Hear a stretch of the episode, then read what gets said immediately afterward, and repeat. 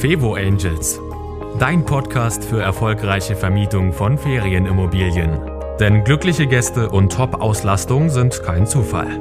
Von und mit Annie Grau. Kleine Überraschung gefällig, dann teste meinen Newsletter. Und ich verspreche dir, schon wenige Tage nach deiner Anmeldung bekommst du eine kleine persönliche Überraschung von mir. Und das soll dir nicht nur eine Freude bereiten, sondern ich zeige dir auch, wie du damit deine Gäste begeistern kannst, und zwar schon vor der Anreise. Also sei gespannt und melde dich an auf www.fevo-angels.de slash newsletter. Und jetzt zur nächsten Folge. Herzlich willkommen, Jöran, hier zum Interview beim Fevo Angels Podcast und dem YouTube-Kanal. Und zwar der Jöran Holst ist der Vorstand vom Deutschen Feenhausverband und seines Zeichens Jurist. Und genau deswegen freue ich mich ganz besonders, dass du heute im Interview da bist. Herzlich willkommen, Jöran. Hallo Anne, ich freue mich auch und äh, bin schon sehr gespannt auf deine Fragen.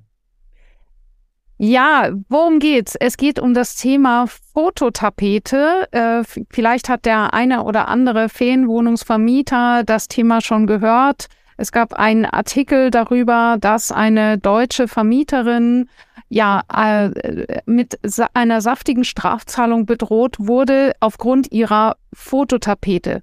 Kannst du da mal genauer erklären, was da passiert ist? Ja, also eine äh, Ferienwohnungsvermieterin hat sich äh, irgendwo, vielleicht in einem Baumarkt, eine Fototapete gekauft. Sie hat auch relativ wenig dafür bezahlt, 13,50 Euro. Besonders großflächig kann äh, die Tapete nicht gewesen sein. Ich habe äh, das Bild nicht mehr sehen können, weil das Bild natürlich eben aus nachvollziehbaren Gründen überall entfernt wurde. Auf diesem Foto ähm, oder auf dieser Fototapete war eine nachgezeichnete Tulpe. Also es war kein direktes Foto der Tulpe, sondern es war sozusagen eine Grobzeichnung ähm, eines Fotos einer Tulpe. Und offensichtlich war diese Tulpe in einer besonderen Art und Weise aufgenommen, äh, so dass der Fotograf also sofort erkannt hat, als er dieses Foto zufällig entdeckt hat, das ist meine Tulpe. Ja, weiß man denn, äh, ob es wirklich zufällig entdeckt wurde oder war das so eine Aktion, dass eine Anwaltskanzlei quasi Bilder im Internet durchkämmt hat? Weiß man ja, das? Äh, das weiß ich nicht positiv. Äh, diese Anwaltskanzlei, die hier den deutschen Fotografen, der allerdings in Kanada lebt, vertreten hat, ähm, hat eine ganze Reihe von Abmahnungen losgetreten und ähm, die Beklagte hat hier auch versucht, äh, so von, äh, von einer äh, Massenabmahnung, also als Argument, dieses Argument der rechtsmissbräuchlichen Massenabmahnung zu benutzen. Sie konnte das aber nicht äh, angemessen nachweisen. Äh, denjenigen trifft dann hier die Beweispflicht, der das behauptet. Und insofern hat das zumindest das Landgericht Köln am Ende nicht überzeugt. Ähm, mir sind die näheren Umstände nicht bekannt. Äh, ich weiß nur, dass es auch noch andere gab, die sich dann äh, äh in Reflex auf dieses Urteil gemeldet haben. Es gab zum Beispiel noch einen Barbetreiber, der eine, eine Whisky-Bar betreibt und der ein YouTube-Video gemacht hatte und der im Hintergrund von demselben Fotografen ein Bild hatte. Im Hintergrund dieses YouTube-Videos. Und auch der wurde abgemahnt und auch für den wurde es teuer.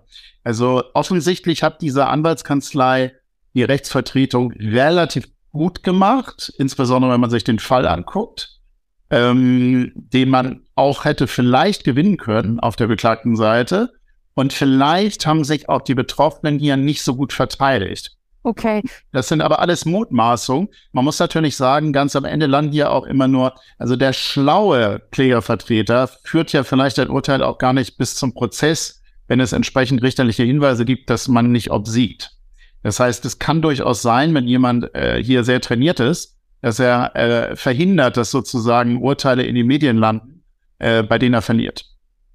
Gut, jetzt sind wir schon sehr im Detail, aber bleiben wir mal bei diesem einen äh, Fall. Also das heißt, äh, die, diese Frau hatte also diese Tapete von, äh, die sie äh, nichts an im Baumarkt gekauft hat und dann sagt der Fotograf, hey Moment, du hast diese, du hast nur die quasi den, das Nutzungsrecht gekauft, wenn ich das mal so laienhaft ausdrücken darf, aber nicht diese Vervielfältigung im Internet, dass das auf einmal ein Bild von meiner Tapete im Netz auftaucht im Rahmen deines Inserats.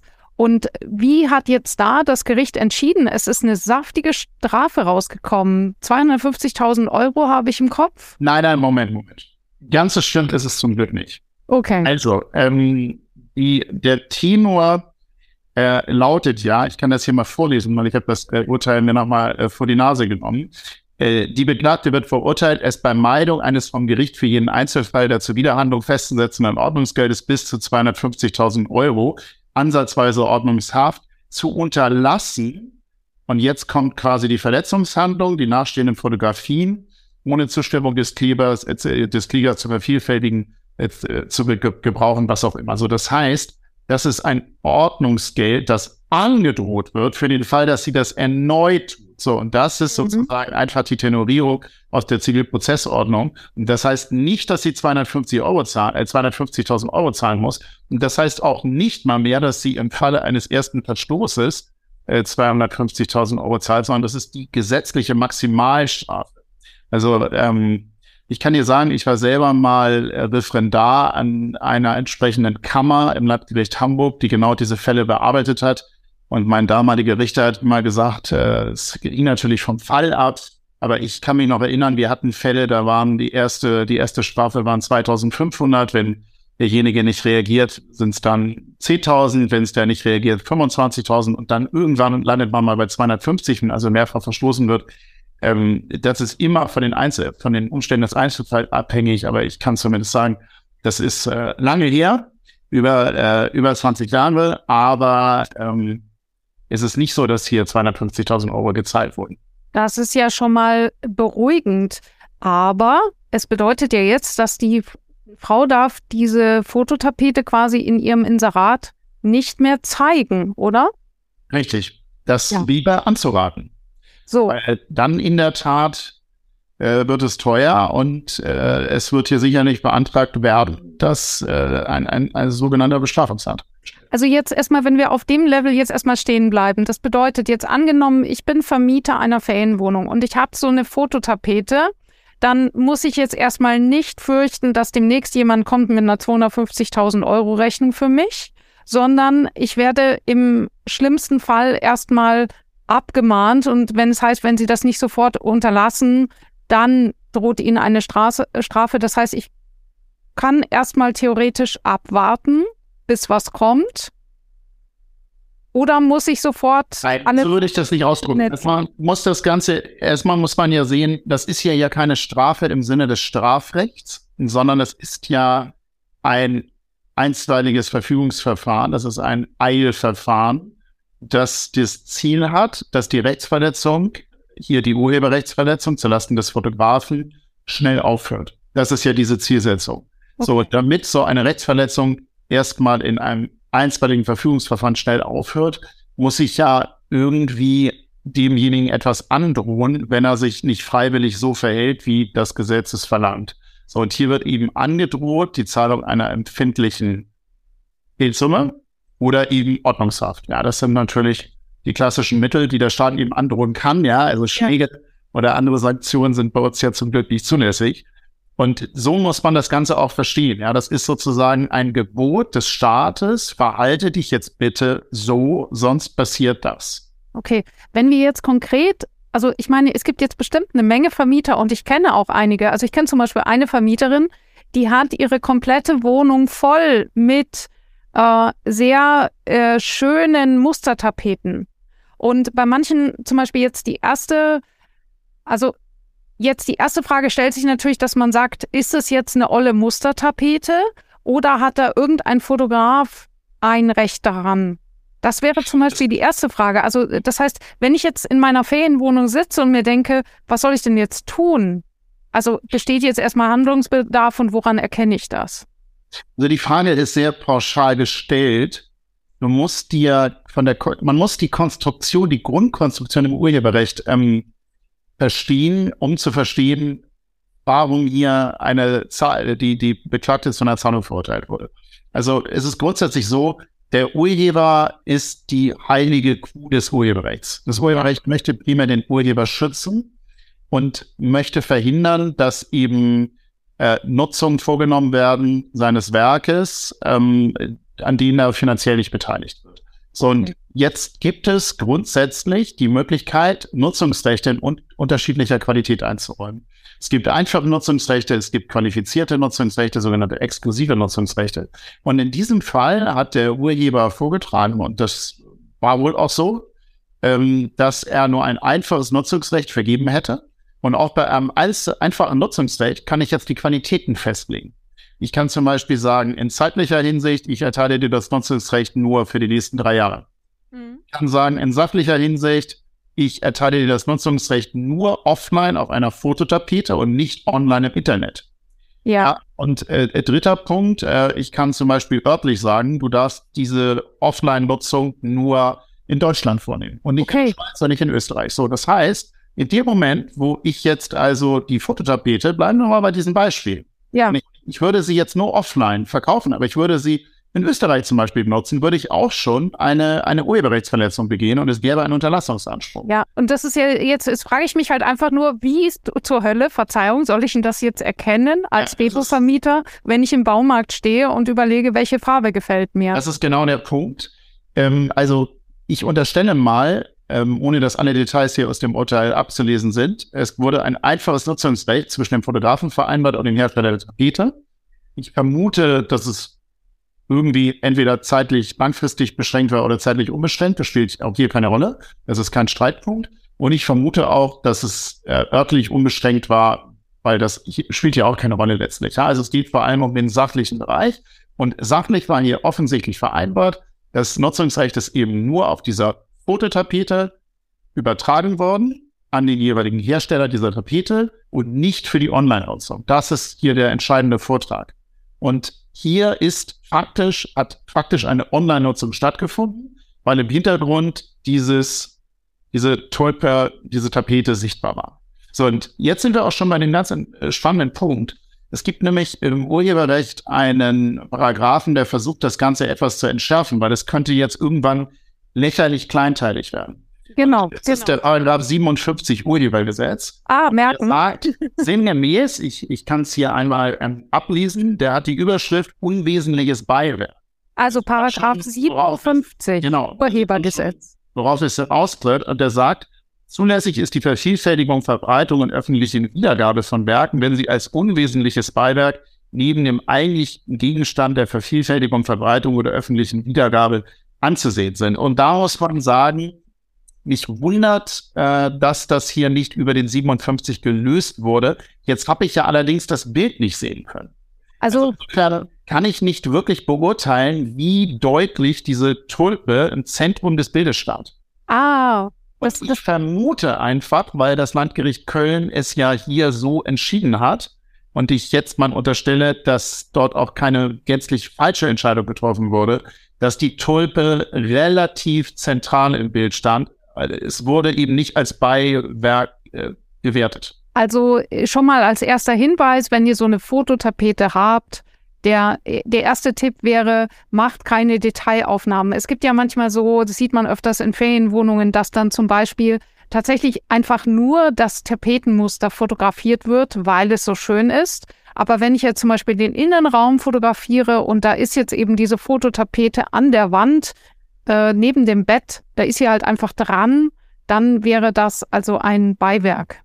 Ich kann mir mal einen sehr ähnlichen Fall nennen, der eine gewisse Parallele aufweist, den wir bei einem Travanto-Vermieter mal hatten. Das ist viele Jahre her.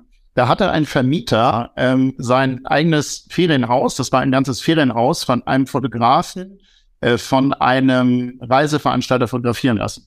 Und er hatte das Ferienhaus exklusiv diesem Reiseveranstalter zur Verfügung gestellt. Und der hatte es in seinem Katalog abgebildet.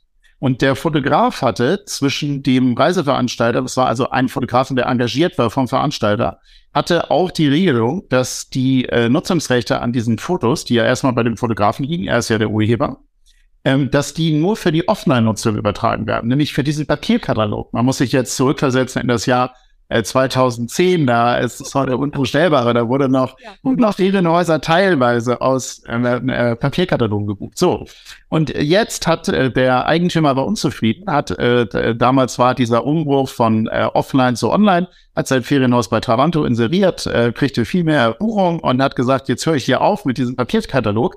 Aber er hatte kein so tolles Foto. Und was hat er gemacht? Er hat mit einer Kamera das Bild abfotografiert aus dem Katalog, hat es bei äh, uns eingestellt und äh, das führte dazu, dass der Fotograf das irgendwann gesehen hat und ihn auch abgemahnt hat. Hat gesagt, hier, das geht nicht. Du präsentierst hier jetzt äh, bei einem Anbieter, den du dir selber gesucht hast, das Foto online und die Nutzungsrechte, die hast du gar nicht. Und auch der musste entsprechend Geld zahlen. Das war also so gesehen ein sehr ähnliches Verfahren, nur dass nicht ein Tulpe fotografiert wurde und das nicht im Hintergrund war. Insofern war das Verfahren hier sicherlich noch viel eindeutiger. Sondern er hatte das Bild einfach selber genommen und die Nutzungsrechte anders gebraucht, als sie übertragen worden sind. Mhm, mhm. Okay.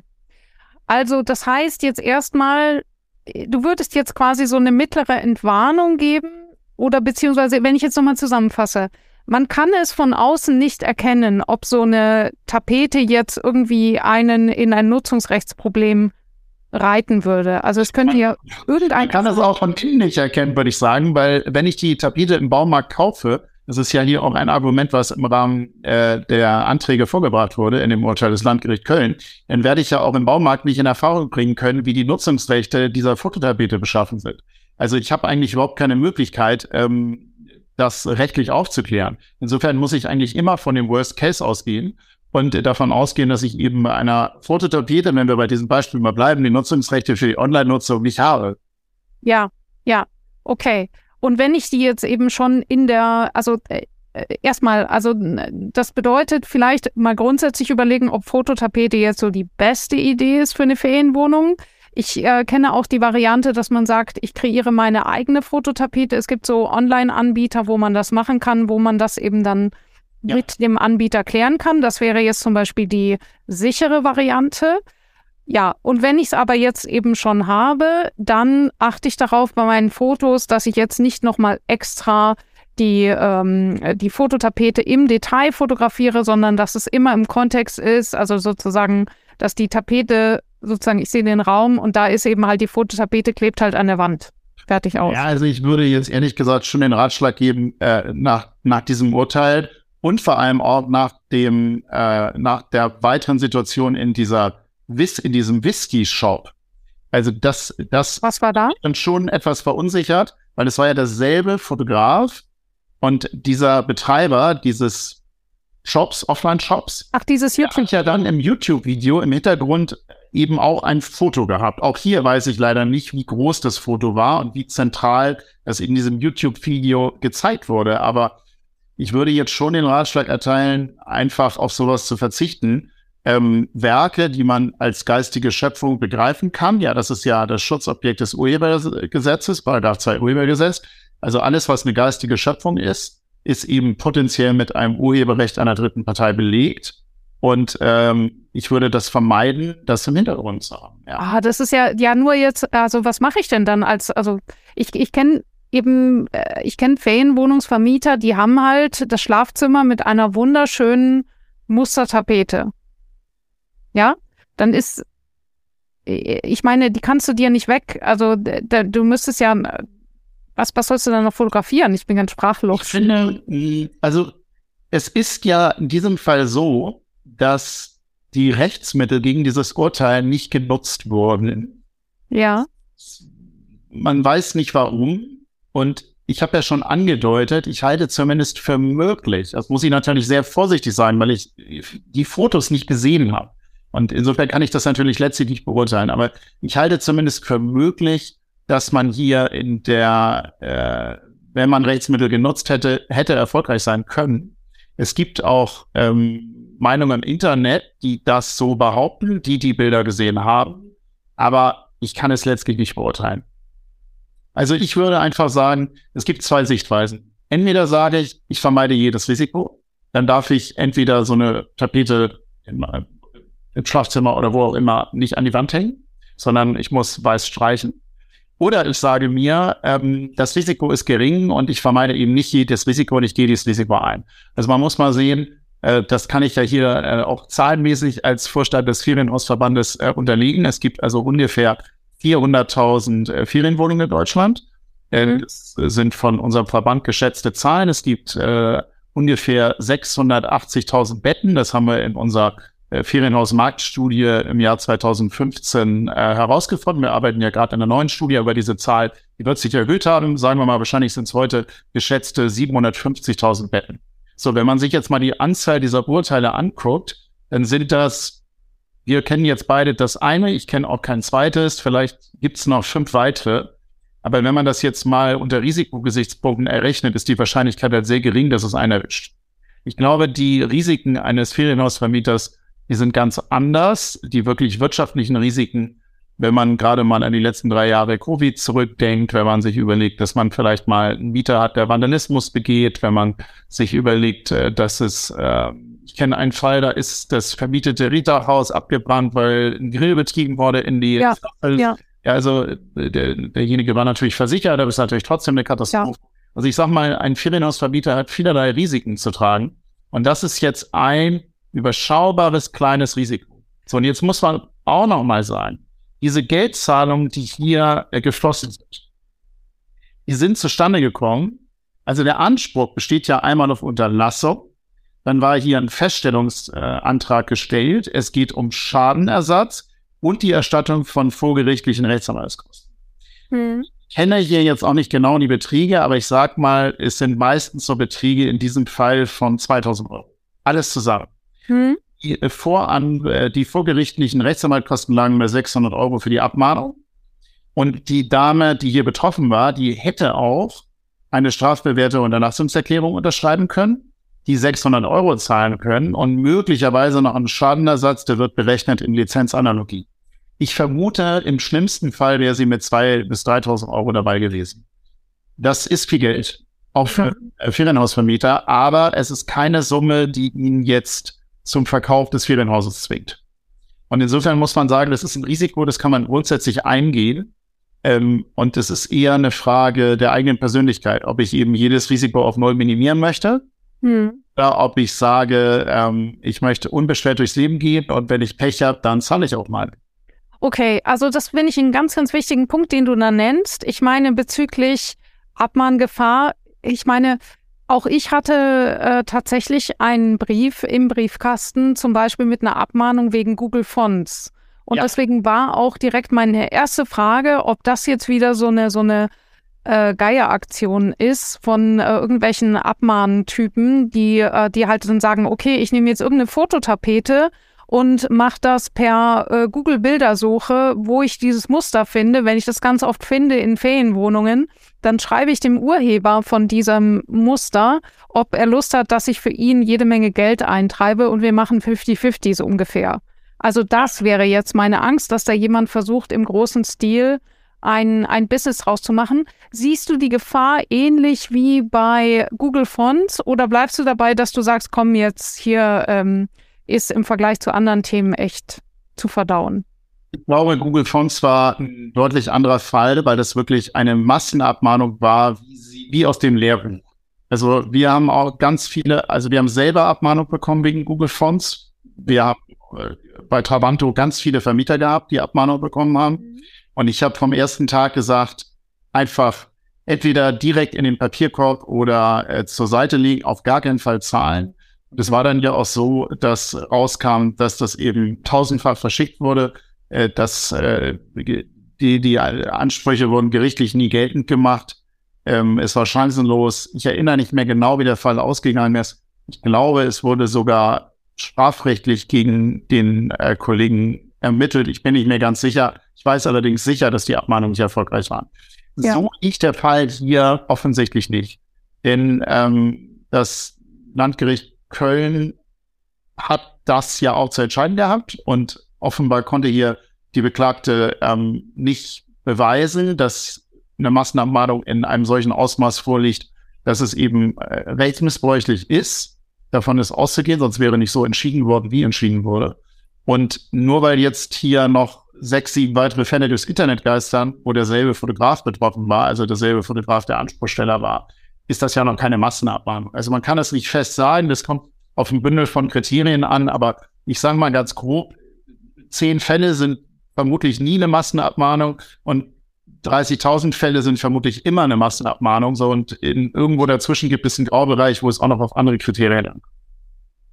Okay, und das heißt eben auch jetzt, also mal schön die Kirche im Dorf lassen. Ähm, es ist im Vergleich zu anderen Risiken überschaubar. Das ist ja schon mal ja. beruhigend. Dann gibt es ja noch diese anderen Fragen, wie zum Beispiel Buchcover, irgendwelches Geschirr und so weiter und so fort.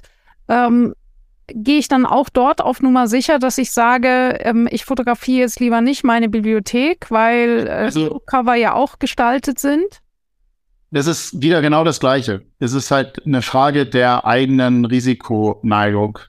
Und äh, man sollte sich vielleicht selber fragen, was bin ich für ein Typ? Habe ich zehn Versicherungen? Habe ich auch meinen acht Jahre alten Gebrauchtwagen Vollkasko versichert? Dann sollte ich auf gar keinen Fall Fototapeten im Raum haben und auch keine Bücher fotografieren. Mhm. Da habe ich ganz wenig Versicherung. Und ähm, ja. Dazu sollte man auch andere Dinge nehmen. Ja, also dazu sollte man, äh, irgendjemand hat mir mal gesagt, so nach dem Motto, dass es so viele Versicherungen in anderen Ländern ist das gar nicht üblich. Ich kann das jetzt nicht mit Zahlen belegen, aber ich glaube, die Deutschen sind da schon sehr. Ja, schrecklich. Also ich kann das persönlich auch überhaupt nicht nachvollziehen. Ich glaube auch, ähm, es machen äh, ganz viele Leute dann ganz großes Minusgeschäft, ohne das hier zu realisieren. Ich bin ein Freund von dieser übertriebenen Versicherung, aber äh, letztlich, man bekommt ja bei der Versicherung nicht nur das Risiko abgesichert, sondern man bekommt ja vielleicht auch ein gutes Gefühl. Und wenn dieses ja. gute Gefühl einem sehr viel wert ist, dann mag eine Versicherung die richtige Entscheidung sein oder aber man gehört zu einer Gruppe, ähm, bei der das Risiko erhöht ist, aber dieses erhöhte Risiko ähm, spiegelt sich nicht in der Prämie adäquat nieder. Ja, also ich sag mal, um, um, um jetzt nicht zu stark auf diesem Beispiel rumzureiten, aber wenn ich in einem Stadtteil wohne, wo äh, jede zweite Nacht die Autos brennen und ich zahle aber trotzdem nur äh, 1000 Euro im Jahr für meine Kaskoversicherung, aber ich habe ein extrem äh, ho hohes Risiko, dass auch mein Auto angezündet wird, dann ist es sicherlich schlau, äh, das Auto entsprechend zu versichern und wenn ich jetzt in einem Bereich wohne, wo ich auf dem Land wohne, es passiert nie etwas, ich habe eine Garage, dann wäre es wahrscheinlich unklug, wenn die Prämie gleich ist. Ja, so und ähm, also das nochmal so als kleiner Exkurs zum Thema Versicherung, was vielleicht ein Denkmodell sein könnte bei der Frage, ob man sich versichern. Aber bei der Foto, um, um zur Fototapete zurückzukommen, ich würde den Vermietern raten, von diesem speziellen Fotografen, der jetzt hier offenbar sehr aktiv ist, ähm, auf gar keinen Fall irgendwas zu fotografieren. Also Ganz klarer Ratschlag. Da sollte man äh, sich einmal informieren. Der steht in dem Urteil. Nein, aber es ist ja offensichtlich, dass dieser Fotograf online nach Abbildern seiner Werke sucht und mhm. da diejenigen in Anspruch nimmt, die eben das Werk verbreiten. Ja, ich meine jetzt den Namen dieses Fotografen. Nein, der steht nicht im Urteil. Ja, aber wie, wie kann man sicherlich rausfinden. Der ist mir, die, der ist mir jetzt leider nicht bekannt. Da, äh, das habe ich ja. nicht antizipiert, dass die Frage kommt, sonst hätte ich versucht. Jetzt. Nee, nee, weil du, weil du gerade gesagt hast, den, von dem sollte man es wirklich nicht machen, aber woher ja, weißt du jetzt, wer das ist? Das, genau, das müsste man, vielleicht können wir das im Nachgang nochmal rausbekommen. Vielleicht kannst du das nochmal hier äh, unter dem Podcast äh, mit vermerken. Wir können ja mal beide suchen. Äh, mit einer gewissen Wahrscheinlichkeit finden wir das raus. Die schwarze Liste der Fototapeten. ja. Also ich glaube, dass sehr wenige Fotografen diesen Weg beschreiten. Das ist sicherlich auch der Grund. Ich bin ja jetzt seit, jetzt muss ich kurz rechnen, 18 Jahren Geschäftsführer von Travanto. Das ist wirklich eine lange Zeit. Und ich habe diesen Fall mit einem, also mit einer Abmahnung äh, noch nie erlebt bei einem unserer Kunden. Und äh, wenn man sich überlegt, dass wir eine mittlere fünfstellige Anzahl an Kunden haben, äh, die ihre Ferienhäuser bei uns präsentieren, dann ist das ja statistisch ein sehr, sehr ungewöhnlicher Fall wenn ich in 17 bis 18 Jahren das jetzt das erste Mal höre. Ja, und damit kann man auch äh, abschließend, denke ich, nochmal sagen, dieses Thema, dass man zum Beispiel sich informiert über Foren, Vermieterforen, kann häufig ein sehr verzerrtes Bild ergeben. Das heißt, dort, also, ja, äh, dass man einer, einer teilt den Artikel, alle kommentieren und jeder gibt seine Meinung dazu. Dadurch wird es in der Wahrnehmung viel zu groß man macht sich mega die Platte und äh, denkt, man hat ein Problem. Dabei ist es vielleicht wesentlich gefährlicher, morgens die Straße zu überqueren. Also ich kann sagen, der auch die, da auch das vorhin genannte Beispiel, dass jetzt die Fer das Ferienhaus abbrennt, äh, ist zum Glück natürlich statistisch ein sehr, sehr seltenes Beispiel. Ähm, die größte wirtschaftliche Gefahr für den Ferienhausvermieter ist, dass er nicht den optimalen Vertriebskanal äh, nutzt und riesige Mengen Geld verschenkt durch sogenannten entgangenen Gewinn. Und das äh, stelle ich, ja. das ist wirklich interessant. Ja, das ist sozusagen die riesige Gefahr. Ich kenne, ich kenne Menschen, da haben zwei, da gibt es eine Doppelhaushälfte, beide Häuser sind komplett gleich. Gleiche Sonnenausrichtung, gleiches Baujahr, gleiche Einrichtung. Und der eine hat doppelt so viel Mieteinnahmen wie der andere. Doppelt so viel. Wirklich doppelt so viel. Johann, du sprichst mir aus der Seele. Oh, und beide versuchen, den maximalen Ertrag zu erzielen. Ja. Der eine macht es einfach viel, viel besser. Ja. Äh, also das ist sozusagen die große wirtschaftliche Gefahr. Man ist selbst sozusagen die Gefahrenquelle, indem man nicht erkennt, dass man, wenn man etwas anders macht, vielleicht bessere, ich sag mal ganz klassisch, ja, bessere Fotos hat, indem man den Fotografen Auf jeden Fall. Mit dem richtigen Fotografen. Und nicht den 40-jährigen Sohn mit dem iPhone 6 fotografieren lässt. Ja. Eine Ausleuchtung. Oder was auch immer für ein Telefon, nicht gegen das iPhone. Ähm, so, erster Punkt. Zweiter Punkt, den richtigen Vertriebskanal nutzt, ja, also Ja. die richtigen Plattformen, äh, am besten solche Produkte wie Reichweite Plus, äh, wo man eben dann auch nochmal woanders buchbar ist. Das ist natürlich sehr, sehr, sehr zu empfehlen. Und das kostet einfach wahnsinnig viel Geld, wenn man das falsch macht. Oder falsche Preise. Also auch der Ja. Klassiker, äh, die Preise sind im Winter zu hoch, im Sommer zu niedrig. Das erlebe ich immer wieder. Dass die Leute im Sommer Preise haben, da vermieten sie sowieso. Ja, wenn Ja. Äh, ich kenne Leute, die, die haben auf Sylt eine 80 Quadratmeter Wohnung, die nehmen im Sommer 150 Euro. 250 hätten sie auch gekriegt. Da kommen sie aber irgendwie nie drauf, weil sie das nicht ausprobieren. Und im Winter wollen sie 120. Da haben sie immer Nährstand, weil der kluge Nachbar will nur 70. Und bei dem ist volle Bude. So, Ja. und das ist dann am Ende der Grund, warum solche Konstellationen zustande kommen, äh, dass einer die doppelten Einnahmen vor anderen hat. Und das können ja mal schnell 15.000 Euro, also bleibe ich mal bei dem Beispiel auf Sylt. Da steht nämlich dieses Doppelhaus. Ja. Da hat der eine 30.000 Einnahmen und der andere 15. Und der mit den 15 verliert jedes Jahr 15.000 Euro. So, und das Interessante ist noch, das macht er nicht seit zwei Jahren, das macht er seit 15 Jahren. Also der Ja, hat schon über 200.000 Euro verloren, weil er schlecht vermietet. Ne? Und das ist wirklich spannend. Und wenn sie dann noch, wenn du, wenn du dann noch siehst, dass diese Leute manchmal den Supermarkt wechseln, um bei der Milch 40 Cent einzusparen. Exakt. Äh, Dann wird das richtig interessant. ja. Du, freu dich auf den Sommer. Entschuldige, dass ich dir ins Wort falle. Ich mache nämlich noch ganz viele äh, Folgen zum Thema Preis, Preispsychologie und so weiter, worauf es da ankommt. Das ist nämlich genau der Punkt, dass es darum geht. Ich, ich sage immer, kennst du noch Rudi Carell? Dieses Naja, das, klar. das wäre ihr Preis gewesen. Das wünsche ich mir für die Fevo-Vermietung, dass da so ein Rudi Carell ankommt, das Tuch wegnimmt von dem Preis, den du hättest erwirtschaften können. Ja, Und dass du dann nämlich mal guckst und sagst, echt? So viel? Krass. Ja. Ja. Aber den gibt's halt nicht dafür. ja, das stimmt. Ja, das stimmt. Okay, ja. Gibt es noch etwas abschließend, was du sagst äh, zum Thema, wir, wir sind jetzt ein bisschen abgerutscht, aber ich fasse jetzt nochmal das Thema Febo-Vermietung zusammen. Ich würde mich freuen, wenn das nicht unser letztes Interview gewesen ist, Joran. Ähm, und äh, dass wir eben auch zeigen können, okay, was macht der Ferienhausverband? Und äh, eben vielen Dank, dass du in deiner Funktion als Vorsitzender und eben auch als Jurist da Rede und Antwort stehst, jetzt hier für dieses Interview zum Thema Fototapete. Ich fasse noch mal kurz zusammen. Also das heißt, jetzt das Thema ist nicht so groß, wie man es aktuell wahrnimmt. Äh, Ja. Erstmal nichts tun, natürlich jetzt nicht übertreiben, möglichst nicht fotografieren, kein Risiko eingehen. Aber ansonsten ist es ein Risiko, mit dem man leben kann.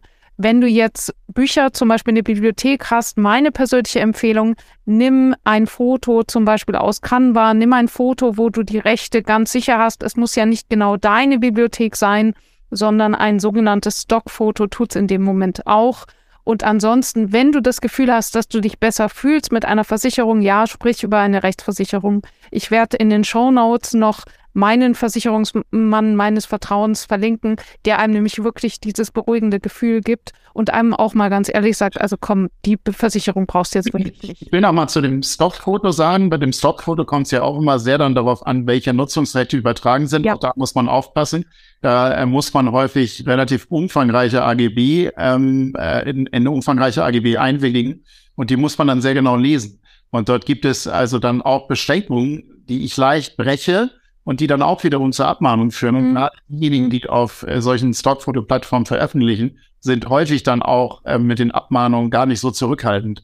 Also die sicherste Variante aus meiner Sicht ist, wenn man die konkrete Nutzungsart dem Urheber offenlegt und von ihm die Einwilligung bekommt, dass diese Nutzungsart erlaubt ist. Ja, und das kann man individuell wenn man Zugriff auf diesen Urheber hat, also wenn man zum Beispiel einen Fotografen hat, der für einen, wen auch immer, sei es äh, eine ehemalige Ausverwaltung, die man beauftragt hat, und dieser Fotograf hat Bilder dort gemacht, dann er ist der Urheber, ähm, dann, und ich, ich habe die Möglichkeit, den zu kontaktieren und zu fragen, darf ich die Bilder auf meiner privaten Internetpräsenz nutzen? Und der sagt ja, dann ja. ist das erlaubt. Und wenn die, wenn die fotografierten Bücher auf den Bildern schön unscharf sind?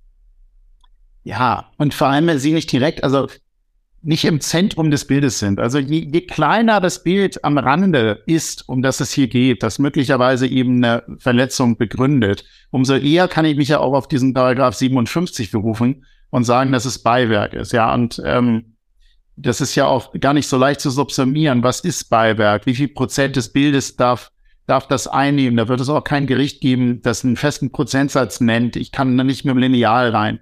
Das kommt auch wieder auf viele Faktoren an. Äh, ist das angestrahlt, das Bild? Ja, wenn ich ein dunkles Bild habe und ich habe ein fremdes Werk, das fremde Urheberrechte äh, verletzt und das ist angestrahlt in dem Bild, dann werde ich selbst wenn es klein ist auch eher wieder sagen, dass es kein Beiwerk ist. Also ich würde einfach dazu raten, entweder das Risiko in Kauf nehmen oder die Sachen aus dem Bild nehmen. Sehr gut. Vielen, vielen Dank und ich freue mich auf äh, neue Themen mit dir, Göran Holst vom Deutschen Ferienhausverband. Sehr gerne. Das war Fevo Angels, dein Podcast für erfolgreiche Vermietung von Ferienimmobilien. Mehr Infos auf fevo-angels.de.